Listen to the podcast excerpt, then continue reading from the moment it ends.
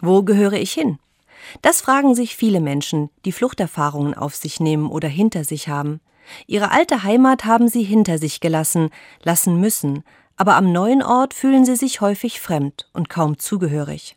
Wo gehöre ich hin? Das fragen sich vielleicht auch Menschen, die die doppelte Staatsbürgerschaft haben. Ich gehöre hier und dahin. Kann man das in einem menschlichen Leben zusammenbekommen? Wo gehöre ich hin? Das frage ich mich manchmal auch. Wo ist eigentlich meine Heimat? Als Jugendliche ist meine Familie öfter umgezogen. Innerhalb Deutschlands zwar, aber dennoch. Neue Stadt, neue Schule, neue Freunde, hoffentlich. Leicht war das nicht. In der Bibel ist es Paulus, der sich dieser Frage stellt.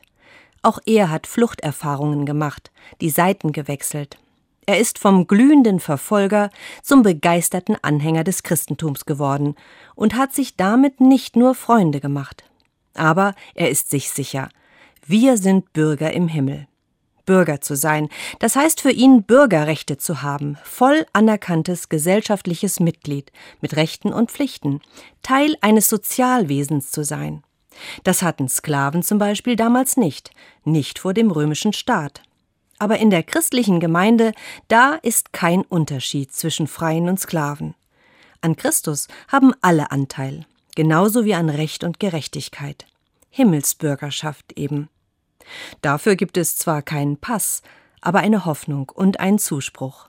Genau dahin gehörst du und du gehörst dazu.